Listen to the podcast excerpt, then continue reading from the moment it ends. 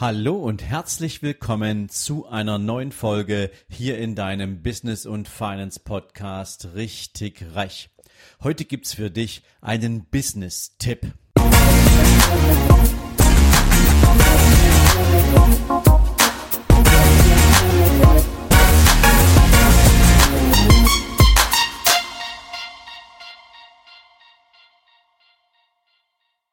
Guten Morgen und herzlich willkommen zu einer neuen Business-Folge.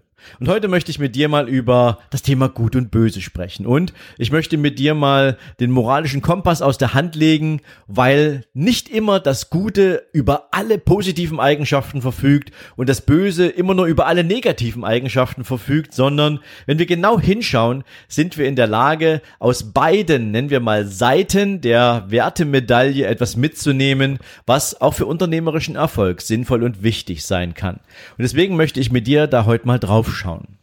Mir ist das aufgefallen, als ich mit, einem, mit meinem Sohn vor einiger Zeit mal wieder einen Jungsabend hatte. Wir haben Fernsehen geschaut und haben uns dabei den Film The Infinity War angeschaut. Von ähm, dem aus dem Marvel Filmstudios. Das ist so das große Finale der Avengers Staffel gewesen. Für alle die, die das jetzt nicht kennen, man, du musst jetzt nur so viel wissen. Es gibt da einen Bösewicht, der heißt Thanos, der will die Hälfte der Menschen oder der Hälfte, die Hälfte aller Lebewesen im Universum auslöschen. Er kämpft da akribisch für und am Ende schafft er es auch. Und ähm, das hat mir im Prinzip so ein paar Fragen aufgeworfen, mal über das, was, womit das Böse eigentlich arbeitet und wie es sich vorbereitet und was das, was das Böse tut. Und auf der anderen Seite, wie hat sich eigentlich die gesamte Gruppe der Avengers, all dieser guten Superhelden, der Verteidiger des Guten, wie haben die sich eigentlich verhalten und wo lagen da Schwächen, die dazu geführt haben, dass sie das ganze Ding verloren haben? Und was lässt sich da über Unternehmen auch vielleicht ableiten? Long story short, wenn du diese Avengers-Filme kennst, ähm, dann weißt du, Thanos ist irgendwann auf den Plan getreten. Er hat irgendwann angefangen, diese Infinity-Steine zu sammeln, mit denen, wenn er sie zusammen hat, mit einem Fingerschnipsen tatsächlich die Hälfte aller Lebewesen im Universum von einem Moment auf den anderen nicht mehr existieren würde. Und er hat sich für dieses Ziel richtig, richtig viel Mühe gemacht. Und er hat dieses Ziel verfolgt. Er hat es kompromisslos verfolgt. Für ihn gab es kein eventuell mal sehen, vielleicht. Er hat von vornherein für sich klar definiert, dieses Ziel oder gar keins. Es gab nicht irgendwie ein halbes Ziel oder es gab keinen Kompromiss. Für ihn war ganz klar, dieses Ziel muss ich verfolgen. Und dazu gehören natürlich ein paar Eigenschaften. Da komme ich dann am Ende dieser Folge mal drauf, was dafür für mich zentrale Eigenschaften sind von jemandem, der ein Ziel knallhart verfolgen will, weil das auch muss, weil er sich darauf maximal committed hat und vor allen Dingen, weil es für ihn keinen Rückweg da gibt, weil es keine Alternative gibt. Das ist das eine. Was hat mich beim Bösen, äh, beim Guten beschäftigt? Naja, das Gute wird, egal in welchem Film du jetzt schaust oder egal wo du in der Welt hinschaust, das Gute wird irgendwie immer vom Bösen überrascht. Es hat bis das Böse auf den Plan tritt, relativ wenig Ahnung von dessen Existenz, ist dann von der aggressiven Taktik und von dieser aggressiven Strategie und den Aktivitäten am Anfang stark geschockt, muss sich dann damit auseinandersetzen und ist die ganze Zeit gefühlt am Reagieren und nie am Agieren. Und es kämpft gegen das Böse immer nur so lange, bis das Gleichgewicht aus deren Sicht wiederhergestellt ist. Es kämpft aber nicht so weit, dass praktisch am Ende aller Tage das Böse auch tatsächlich komplett vernichtet ist, dass es nie wieder auch nur dazu kommen würde, dass praktisch irgendwo ähm, was Neues Böses entsteht. Das findet da nicht statt. Und deswegen habe ich so überlegt, naja, das Gute ist auch nicht unfehlbar, denn es hat Schwächen. Und zwar, erstens, es reagiert immer nur, es ist meistens relativ unvorbereitet und das sorgt natürlich dafür, dass Kämpfe meistens viel länger dauern, als sie eigentlich dauern müssten. Wenn wir das mal so als Sinnbild hernehmen, schauen wir uns mal die Unternehmenswelt an und was passiert da eigentlich? Nehmen wir mal an, du bist ein junger Unternehmer und du möchtest jetzt mit deinem Unternehmen in den Markt dann wird es dir nicht helfen, wenn du ein gutes Mindset hast im Sinne von, ich bin der nette Junge von nebenan und ich würde jetzt hier gern mitspielen bei den Großen, sondern du musst dir natürlich Gedanken machen, wie kriegst du dein Unternehmen jetzt in den Markt. Und wenn du in den Markt rein willst, dann musst du dir anschauen, wer ist denn dein Wettbewerber und wo hat denn dein Wettbewerber Stärken und wo hat dein Wettbewerber Schwächen. Und wie kannst du dich so bestmöglich vorbereiten, dass du das, was du herausgefunden hast, in deinem Sinne maximal positiv ausnutzen kannst. Egal, ob du innovativ bist, ob du eine aggressive Werbestrategie fährst, ob du eine knallharte Vertriebsstrategie fährst, ob du im Pricing brutal bist, was auch immer du tust, du wirst auf jeden Fall Aktivitäten erzeugen, die deinen Wettbewerb massiv anpissen, die deinem Wettbewerb das Leben maximal schwer machen, weil ansonsten wirst du nichts von deren Wettbewerb oder von deren Marktanteilen abbekommen. Und sie werden dir diese Marktanteile nicht freiwillig geben. Das heißt, der Eintritt in den Markt erfordert ein knallhartes, aggressives und kompromissloses Handeln. Andernfalls wirst du in diesem Markt nicht wirklich erfolgreich sein. Und damit du in diesem Markt auch weiterhin erfolgreich bleibst, musst du diese Strategie eine ganze Weile durchziehen und nachher dann natürlich weitere neue Strategien entwickeln. Das beste Beispiel dafür ist Amazon.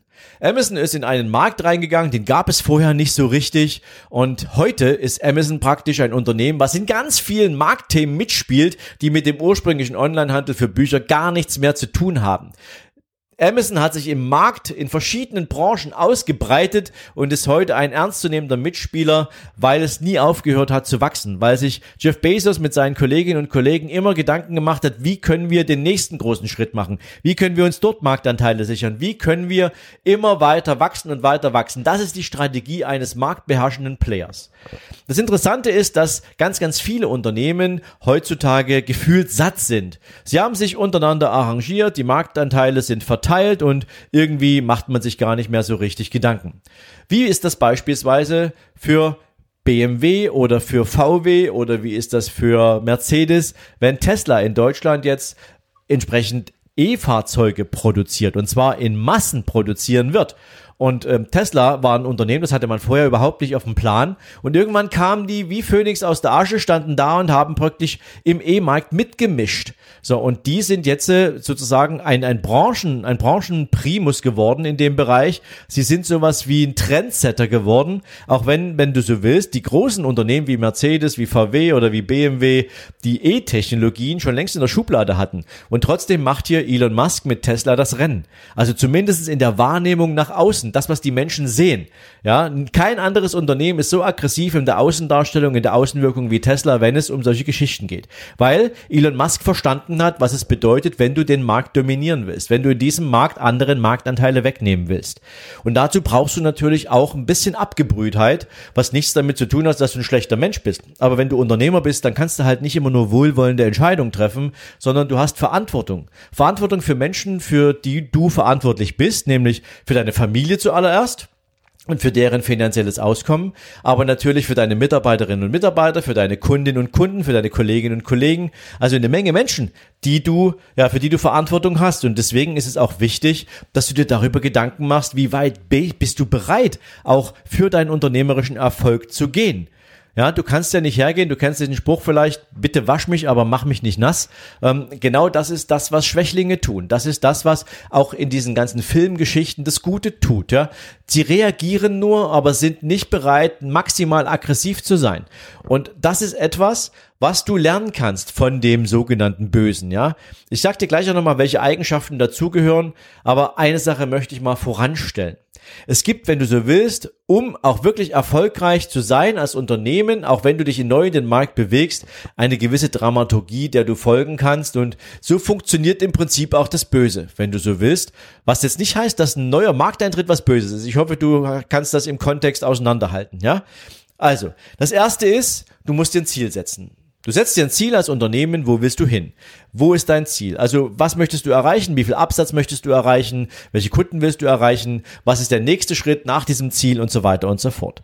Das zweite ist, du musst dir klar sein darüber, welche Kompetenzen dein Unternehmen mitbringen muss, damit dieses Ziel erreicht werden kann. Also was ist alles erforderlich an Know-how, an Technik und so weiter, damit du dieses Ziel umsetzen kannst.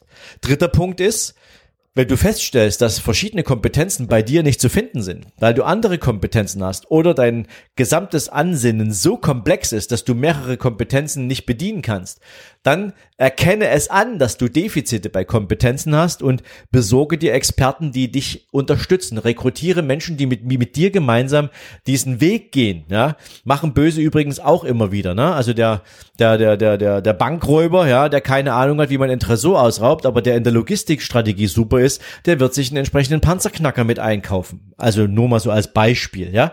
Also sorge dafür, dass du die richtigen Leute mit den richtigen Kompetenzen bei dir an Bord hast, um dein Ziel zu verfolgen. Viertens, setz dir eine strategische Planung auf. Und strategische Planung beinhaltet praktisch jede einzelne Feinheit.